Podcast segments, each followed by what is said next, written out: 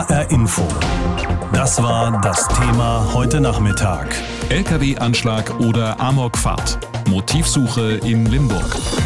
Ja, Amokfahrt, Anschlag, das ist nach wie vor die Frage, die uns auch heute Mittag hier beschäftigt. Nach HR-Informationen geht man wohl nicht mehr unbedingt von einem Terroranschlag aus. Holger Schmidt ist der ARD-Sicherheitsexperte und ich habe ihn gefragt, was sagen denn die Ermittler? Was war der Grund für diese Tat? Sie sagen zunächst einmal, dass der 32-jährige Mann jetzt wegen eines versuchten Tötungsdeliktes möglicherweise in Untersuchungshaft kommt. Das muss ein Richter noch entscheiden.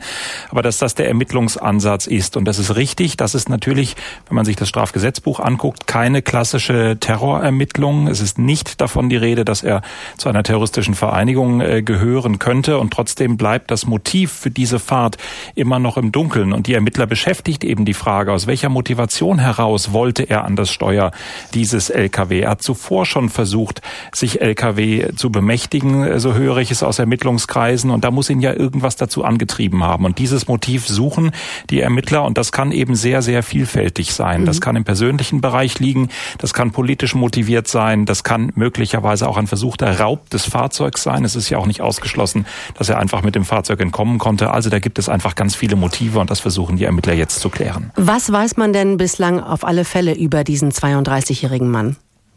Es ist sicher, dass er 2015 nach Deutschland gekommen ist. Er ist syrischer Staatsbürger und er ist für die Polizei kein Unbekannter. Es hat vorher schon Begegnungen mit Ermittlungsbehörden gegeben, allerdings in Bereichen, die überhaupt nichts mit politischen Straftaten, mit Staatsschutz oder Terrorismus zu tun gehabt hätten, sondern da ging es um Drogendelikte, es ging um Körperverletzung, es wäre, man würde jetzt flapsig sagen, Allgemeinkriminalität, um die es da ging. Und für die Sicherheitsbehörden im Sinne von Staatsschutz, im Sinne von Verfassungsschutz ist er ein völlig unbeschriebenes Blatt gewesen. Und nach dem, was ich aus Ermittlungskreisen höre, hat auch die Durchsuchung seiner Wohnung, die Ermittlungen im Umfeld nichts ergeben, was in diese Richtung weist. Im Gegenteil, es gibt eher Hinweise darauf, dass er ein relativ in Anführungszeichen weltliches Leben gelebt hat, dass er eben Drogen konsumiert haben könnte, dass er Alkohol getrunken hat. Wie läuft das eigentlich ab, wenn sowohl in die eine als auch in die andere Richtung oder einfach in jede mögliche Richtung ermittelt wird? Welche Behörden ziehen denn dann den Fall an sich? Ja, zunächst einmal ist das eine Sache der ganz regulären Polizeibehörden vor Ort. In Limburg, die hessische Polizei ist zuständig, die Staatsanwaltschaft zunächst einmal vor Ort ist zuständig.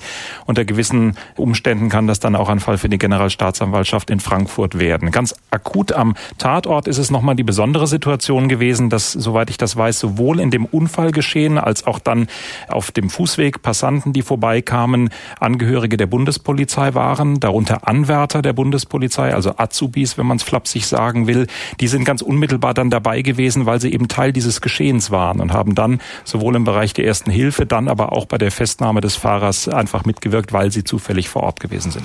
Im Netzholger, da kursieren natürlich zahlreiche Spekulationen. Da werfen viele Nutzer der Polizei vor, das Ganze verschleiern zu wollen, spielen natürlich an auf die syrische Herkunft des Mannes. Wie reagiert die Polizei oder die Ermittler generell auf sowas?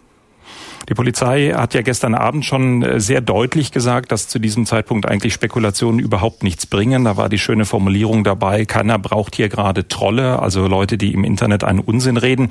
Ich erlebe das selber durch das, was ich auf Social Media mache. Äh, auf Twitter beispielsweise habe ich ja auch Ermittlungs- und Recherchestände publiziert und da wird man dann auch immer wieder von der Seite angemacht nach dem Motto, er ist ein Syrer, damit ist doch alles klar.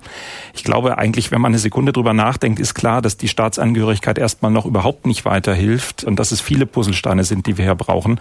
Und vor genau einem Jahr, Katrin, haben wir über eine Geiselnahme am Kölner Hauptbahnhof berichtet, bei der sah alles nach einem Terroranschlag aus. Und heute wissen wir, dass das ein psychisch gestörter Täter war. Also ich glaube, wir tun wirklich gut daran, auch in der Berichterstattung einfach ein bisschen den Ball flach halten und abwarten, was die Ermittlungen tatsächlich ergeben. Nach HR-Informationen soll es sich um keinen terroristischen Anschlag handeln. Ermittelt wird aber weiter in alle Richtungen und Fakt ist, das Tatwerkzeug ist ein LKW. In der Vergangenheit gab es verschiedene dramatische Vorfälle, in denen schwere Fahrzeuge Menschen getötet und verletzt haben, auch wenn es aus unterschiedlichen Motiven passierte. Matthias Merget aus der HR-Info-Redaktion fasst zusammen. Tatort Münster, April 2018. Bei einer Amokfahrt in der Innenstadt lenkt ein 48-jähriger Mann einen Campingbus durch eine verkehrsberuhigte Straße und fährt direkt in eine Gruppe von Menschen auf einer Außenterrasse eines Restaurants. Eine Frau, die sich in der Nähe aufhält, sagte nach der Horrorfahrt, Ich habe gehört, wie Leute auf der Straße geschrien haben und auch im Geschäft wurde geschrien plötzlich, dass irgendwas ganz Schlimmes passiert ist und es geht mir durch Mark und Bein. Der Täter erschießt sich anschließend. Bei der Tat sterben vier Personen, 20 werden schwer verletzt. Der Schock und die Trauer in Münster bei den Bürgern ist groß. Am Tag danach besucht auch Innenminister Horst Seehofer den Ort des Geschehens. Dieses feige und brutale Verbrechen hat uns alle sehr betroffen gemacht. Ich bin hier in Münster, um die Solidarität und Anteilnahme der gesamten Bundesregierung zum Ausdruck zu bringen, insbesondere der Bundeskanzlerin. Gegen den Fahrer des Campingbusses hatte es zuvor fünf Strafverfahren gegeben, unter anderem wegen Auseinandersetzungen im familiären Bereich. Die Polizei schloss nach Ermittlungen einen politischen oder extremistischen Hintergrund aus. Die Tat wurde als ein erweiterter Suizid eingeschätzt. Zwei Jahre zuvor ist ebenfalls ein Fahrzeug die tödliche Waffe. Diesmal war es ein terroristischer Akt. Auf dem Weihnachtsmarkt vor der Berliner Gedächtniskirche fuhr der Terrorist Anis Amri in eine Menschenmenge und tötet dabei elf Personen. Berlins Oberbürgermeister Michael Müller sagte am Tag danach, Wir sind fassungslos. Es ist eine zutiefst bedrückende und auch verstörende Situation und man muss sich einfach auch vor Augen halten, es ist mal wieder, kann man sagen, ein Anschlag auf unser aller Freiheit, auf unser Leben und es hätte tatsächlich auch jeden treffen können. Der Attentäter vom Berliner Breitscheidplatz konnte zunächst entkommen, wurde dann vier Tage später in Italien von einer Polizeistreife erschossen. Den schlimmsten Anschlag mit einem tonnenschweren LKW hat es im gleichen Jahr im Juli im südfranzösischen Nizza gegeben.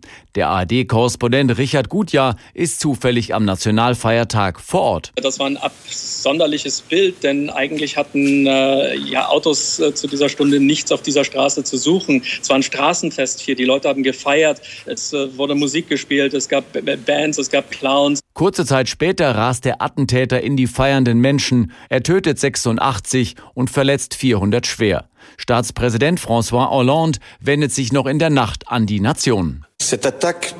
Diese Attacke, der man einen terroristischen Charakter nicht absprechen kann, zeugt von heftiger Gewalttätigkeit.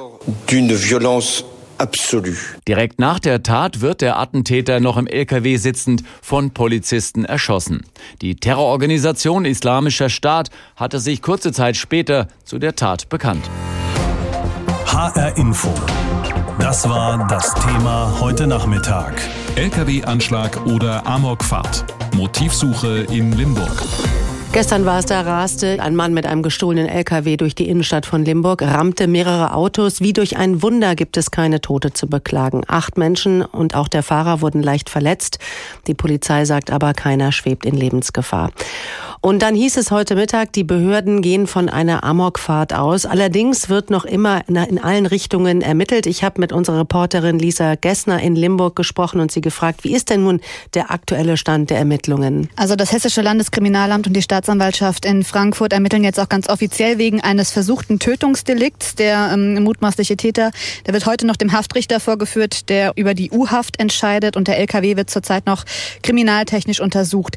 Zum Motiv ähm, heißt es offiziell von den Ermittlern, dass dazu noch keine Angaben gemacht werden können. Es werde in alle Richtungen ermittelt, du hast es gesagt. Nach HR-Informationen können wir sagen, dass es vermutlich kein Terroranschlag war, sondern eben die Amokfahrt eines Einzeltäters. Was wir wissen, ist, dass der Mann gestern Abend mit einem Verwandten in einer Kneipe zusammengesessen und getrunken haben soll und dabei soll er sich eben zu dieser Tat entschlossen haben. Und dazu passt auch, dass bei der Wohnungsdurchsuchung des Mannes gestern Abend oder in der Nacht noch keine Hinweise auf Verbindungen zu irgendwelchen Terrororganisationen Organisationen gefunden sein sollen. Mhm. Limburgs Bürgermeister Hahn ist natürlich wie alle Limburger geschockt und besonders der Verletzten und ihrer Angehörigen gedenkt er. Wie geht's denn denen?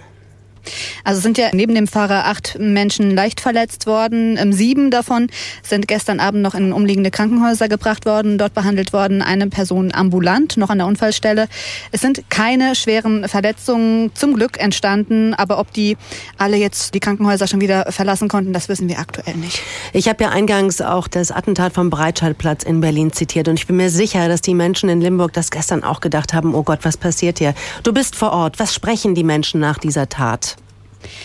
Sie sprechen vor allem viel. Also äh, ich habe gemerkt, es ist ein unheimlich großer Gesprächsbedarf hier bei den Menschen. Die sagen natürlich, sie sind geschockt, sie sind verunsichert, wenn sowas direkt vor der eigenen Haustür passiert, wenn das so nahe kommt. Ja, ich habe aber auch das Gefühl, dass sie vor allem deshalb verunsichert sind, weil ähm, die Motivlage immer noch so unklar ist, weil so viel ähm, spekuliert wird zu den Hintergründen, vor allem im Internet, in den sozialen Medien. Und ich denke, es würde vielen Menschen hier helfen, wenn denn dann endlich klar ist, warum der Mann so gehandelt hat. Denn die Frage nach dem Warum die habe ich wirklich oft heute gehört. Und sobald gestern Nachmittag die ersten Meldungen zu dem Vorfall veröffentlicht wurden, begann im Netz die Spekulation. Der Polizei wurde vorgeworfen, den Vorfall zu verschleiern. Nasir Mahmoud aus unserer Online-Redaktion hat das Ganze verfolgt und wir haben eben darüber gesprochen. Ich habe ihn gefragt, worum ging es denn bei diesem Vorwurf? Gestern Nachmittag wurden die ersten Meldungen ja veröffentlicht, dass ein Lastwagen in Limburg mehrere Fahrzeuge zusammengeschoben hat. Auf Twitter schrieb die Polizei Westhessen dann, Zitat, Derzeit kommt es in Limburg zu einem größeren Polizeieinsatz. Bitte beachtet, der Tatverdächtige wurde festgenommen, unsere Ermittlungen laufen. Bitte haltet euch mit Spekulationen zurück. Trolle oder wilde Spekulationen braucht niemand. Ich habe das selbst gelesen und auch geretweetet gestern, aber ich ahne schon, es hat nicht so richtig funktioniert. Ja, du ahnst, glaube ich, richtig. Wenn man soziale Medien kennt, kennt man das ja auch schon. Es hat eigentlich gar nicht funktioniert. Spätestens nachdem Aussagen von Augenzeugen veröffentlicht wurden, die auf einen arabischen Täter hindeuteten, war für viele Nutzer der Fall bereits klar. Es muss sich um einen terroristischen Anschlag handeln. Außerdem wurde behauptet, die Polizei hätte eine Nachrichtensperre verhängt und die Menschen würden von Polizei, der Regierung und den Zitat Handlangern der gleichgeschalteten Medien belogen. Die Polizei hat das wiederum dementiert. Zum Beispiel sei es gar nicht nötig gewesen, eine Personenbeschreibung des mutmaßlichen Täters zu veröffentlichen. Der war ja bereits festgenommen worden. Und auch zur behaupteten Nachrichtensperre sagte die Polizei, dass sie ja im Gegenteil über Pressemeldungen, Pressesprecher und eben Twitter informiert hat. Mhm. Wirklich überzeugen kann man mit sowas, aber die ohnehin schon überzeugten leider nicht. H-Info hat ja auch ausführlich über den Fall berichtet. Wie war denn da die Reaktion auf die Berichterstattung online? Ja, eine Frage, die uns da häufig gestellt wird in solchen Fällen und auch in diesem Fall war, weshalb ist die Herkunft des mutmaßlichen Täters veröffentlicht worden? Mhm. Das ist ja ein Thema, zu dem es auch hier bei uns ja unterschiedliche Ansichten ja. gibt. Wir von der Online-Redaktion hätten zum Beispiel die Herkunft nicht genannt, bis nicht eindeutig feststeht, dass es dann Zusammenhang zwischen Herkunft und der Tat gibt. Andere finden, dass die Herkunft ja auch eine Rolle spielen kann, wenn es zum Beispiel nicht nicht um eine terroristische Tat geht. Das heißt, wenn es zum Beispiel ein kriegstraumatisierter Mensch ist, dessen psychische Erkrankung die Ursache für die Amokfahrt war. Mhm. Das ist immer wieder eine schwierige Frage. Da wird intern auch immer diskutiert und abgewegt. Dieses Mal war letztendlich die Herkunft aber schon in den Nachrichten bei HR Info veröffentlicht worden. Und da fanden wir es dann vielleicht ein bisschen intransparent und ähm, auch äh, ein bisschen komisch, sie online wegzulassen. Deswegen haben wir sie da auch genannt. Mhm. Du hast es auch beschrieben. Es gibt online in solchen Fällen viele Nachfragen. Fragen, mal mehr, mal weniger seriös. Reagiert ihr dann eigentlich auf alles? Ja, das versuchen wir tatsächlich. Es gibt aber auch da irgendwann Grenzen. Wenn jemand nur noch beleidigend ist oder die immer gleichen äh, haltlosen Vorwürfe von den, ja, ich habe es ja schon gesagt, gleichgeschalteten ja. Systemmedien postet, ist für uns dann irgendwann Schluss. Also wir verwenden unsere Energie dann lieber auf konstruktive Gespräche. Wenn da jemand sozusagen nur noch beleidigend ist und überhaupt nicht mehr sozusagen irgendwie einlenkt, dann werden irgendwann seine Kommentare gelöscht. HR Info. Das war das Thema heute Nachmittag. LKW-Anschlag oder Amokfahrt. Motivsuche in Limburg. Die Frage, die sich viele Menschen gestern gestellt haben, war psychische Probleme, Alkohol oder Drogen, Terrorismus. Was steckt hinter dieser Tat in Limburg? Noch ermitteln die Behörden in alle möglichen Richtungen. Zumindest offiziell. Unsere Reporterin Heike Borufka fasst zusammen, was wir bisher wissen. Bilanz einer Schreckensfahrt am späten Montagnachmittag.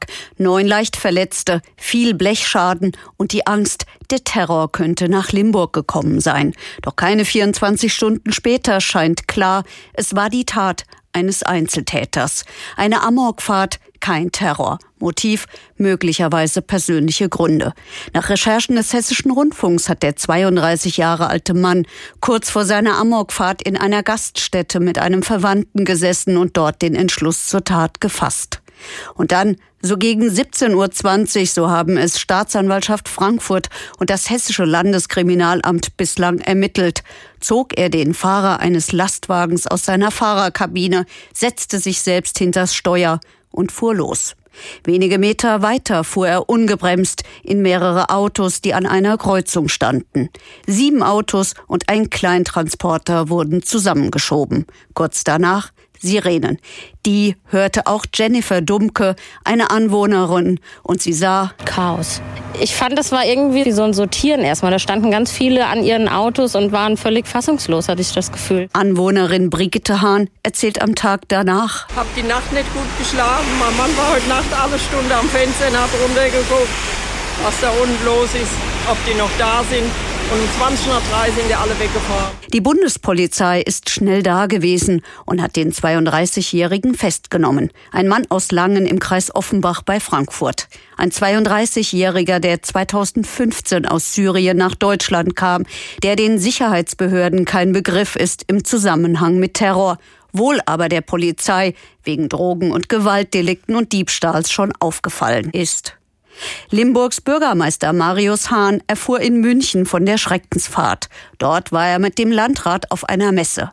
Als ihn die Leitstelle informierte, fuhren beide sofort zurück. Der Bürgermeister. Ich war schockiert, wütend, verunsichert, aber nachdem sich so langsam die Lage klärt, bin ich sehr, sehr dankbar, dass alle Einsatzkräfte vor Ort sehr besonnen reagiert haben, auch die Bürgerinnen und Bürger. Zu diesem Zeitpunkt wird bereits öffentlich spekuliert. War es Terror? Die Generalstaatsanwaltschaft Frankfurt, die die Pressearbeit übernommen hat, ist extrem zurückhaltend. Es gibt nur eine schriftliche Erklärung am Tag danach, in der es heißt, Die Ermittlungen zu den Hintergründen der Tat dauern derzeit an. Insbesondere zum Tatmotiv können derzeit noch keine Angaben gemacht werden. Es wird in alle Richtungen ermittelt. Es müsse erst noch ausgewertet werden, was beschlagnahmt wurde. Dazu steht in der Presseerklärung, Im Zuge der umgehend eingeleiteten Ermittlungen wurden der Lkw sowie die beteiligten Fahrzeuge sichergestellt.